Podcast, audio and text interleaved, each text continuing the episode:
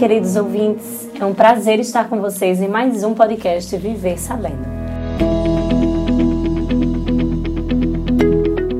Para quem está aqui pela primeira vez, desejamos boas-vindas e aproveitamos para lembrar que a cada 15 dias sai um episódio incrível, fresquinho, com temas super atuais sobre educação.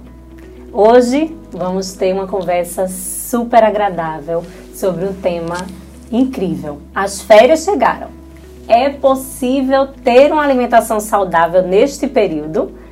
Para esse tema, a gente vai conversar com Bárbara Godoy e Ana Karina, nossas nutris aqui do Colégio Saber Viver. Sejam bem-vindas, meninas. Muito obrigada. Obrigada. Gente, deixa eu fazer uma pergunta para vocês. Durante as férias, muitas famílias relaxam em relação à rotina. E aí queria saber como fica a alimentação. Tem que ter rotina? Pode relaxar ou não? Às vezes, como é que vocês fazem nesse período? Indicam o que para essas famílias? Não, a gente sempre aconselha as famílias a permanecer com a rotina, né? A gente sabe que na prática vira e mexe precisa quebrar a rotina, vão para um shopping, passeiam, né? Mas é necessário sim a gente manter a rotina do café da manhã, o horário dos lanchinhos, do almoço, do jantar. Então é necessário sim a gente manter essa rotina, né? A gente sabe que na prática vira e mexe quebra, né? Mas faz parte. E que faz aí. parte quebrar. E a gente, é importante a gente trazer de que a rotina não precisa ser engessada, ela não precisa ser uma coisa chata a ser seguida. É mais pra gente realmente conseguir seguir. Quando a gente fala de rotina, é, eu sei que muitas famílias também deixam as crianças acordarem um pouco mais tarde. E às vezes a criança acorda 11 horas. E aí ela vai tomar café ou vai almoçar? uma pergunta boa, uma pergunta que fazem bastante. É, eu acho que o ideal é a gente respeitar, né? A sociedade Sim, daquela sim, criança, né? Geralmente quando acorda ali umas 11 horas, não sente tanta fome e acaba indo para um almoço. E tá tudo bem, né? É, primeiro de tudo é respeitar, né? Isso, isso. E também é, nas férias não tem que ter essa obrigatoriedade de acordar cedo. Mas tentar manter essa rotina de não dormir tão tarde, para isso não acontecer, até para quando iniciar a volta às aulas, não ter esse prejuízo, essa dificuldade, né? Então aos pouquinhos vai ajustando. Agora deixa eu dizer a vocês, um prato colorido é as nutris ficam, piram, né? Sim. Quando vem um prato certeza. colorido e cor tem tudo a ver com férias. Vocês conseguem é, nos ajudar dando dicas para as famílias de como facilitar esse processo para as crianças? Com certeza, né? Uma das dicas é a gente falar para as crianças quando montar o pratinho, né, ali do almoço, contar quantas cores tem no prato. Hum, tem três cores. Hum, eu acho que não é tal ideal, não. Precisa ter mais cores. Ensinar para as crianças que quando tem cinco cores é realmente ali um pratinho nutritivo. Então, durante as refeições pode brincar, né? Interagir ali com a criança e contar para ela. Vamos contar as cores? Hum, vamos ver quantas cores que tem aqui. Opa, tem três cores. É melhor a gente para cinco cores. Então, uma atividade aí bem legal, né? que a Isso, gente no geral, eles gostam muito de, de contar, né? Por mais Isso. que eles não queiram comer, é uma orientação que é legal. Tá, não precisa comer hoje, mas vamos colocar hoje cinco cores e quem sabe amanhã a gente consegue fazer um desafio. E aí eles vão fazendo de forma lúdica.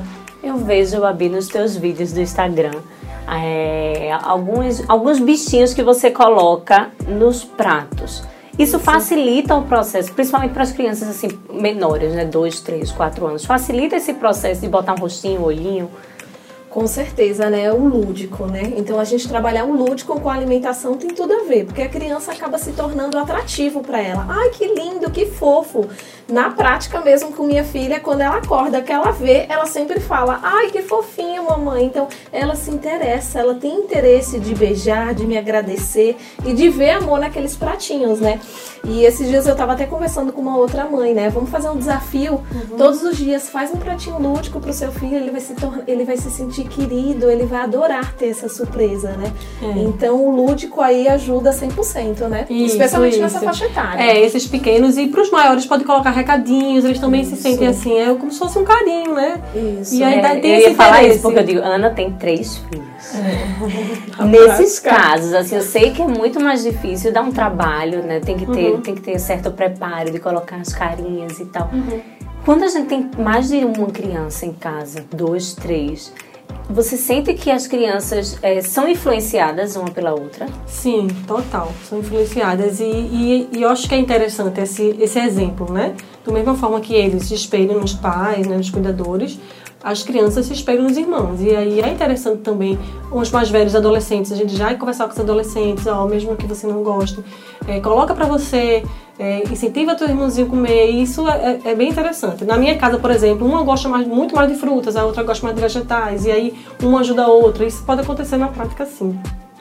Coisa boa. Agora deixa eu Por mais que seja difícil, tá? Não é fácil, é, não. Nem eu... pra nós que somos nutris também não é fácil, eu não. Eu vejo teus vídeos e fico imaginando, meu Deus, como deve ser difícil. A rotina, né? Com três. É, gente, e aí uma, uma situação também que eu acho que é um complicador para as famílias, né? Os industrializados. Por quê?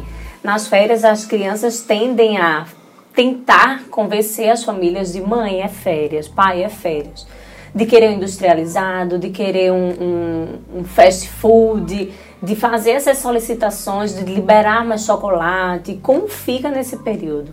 Vocês percebem, por exemplo, em consultório, que há um, um aumento de, de, de, crianças, os níveis, as taxas são alteradas nesse período de férias ou não? Sim, porque aí tem esse pensamento realmente, né? É férias, vamos liberar. Mas na verdade, esse liberar, a gente não precisa relacionar o que é legal com açúcar industrializado. Esse liberar pode ser uma atividade nova que vai ser feita, sabe? Não tem que ser relacionado com alimentação.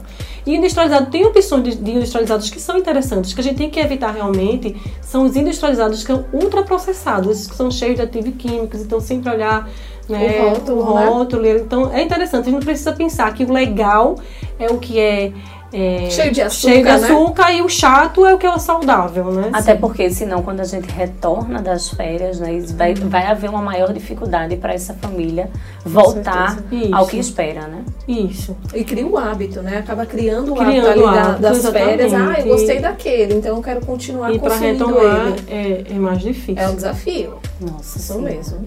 Por isso que a gente tem que evitar termos, inclusive, assim, dia do lixo. É um lixo. A comida não é um lixo. A gente tem que primeiro parar de pensar que a comida é um lixo. Boa. A comida ela não pode ser um lixo, né?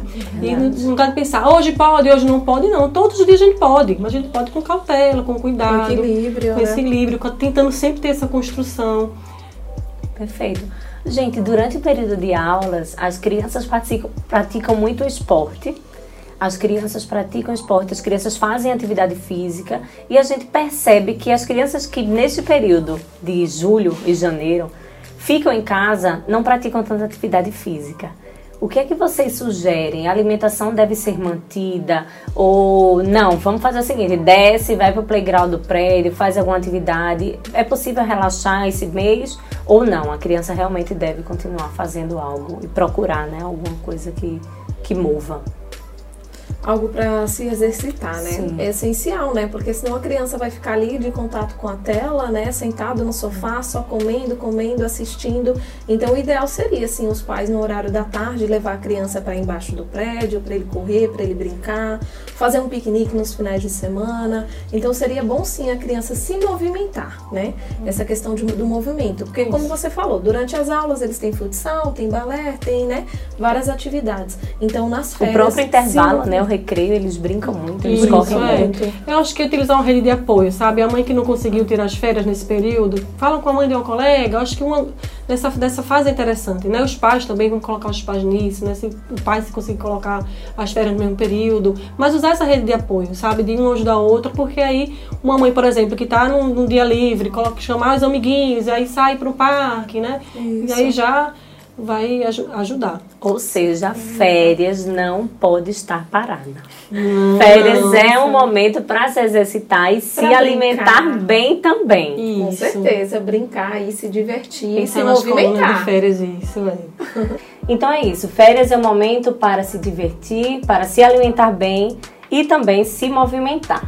Queremos agradecer a audiência de vocês, todos os ouvintes, e esperamos numa próxima daqui a 15 dias. Uhum. Um abraço.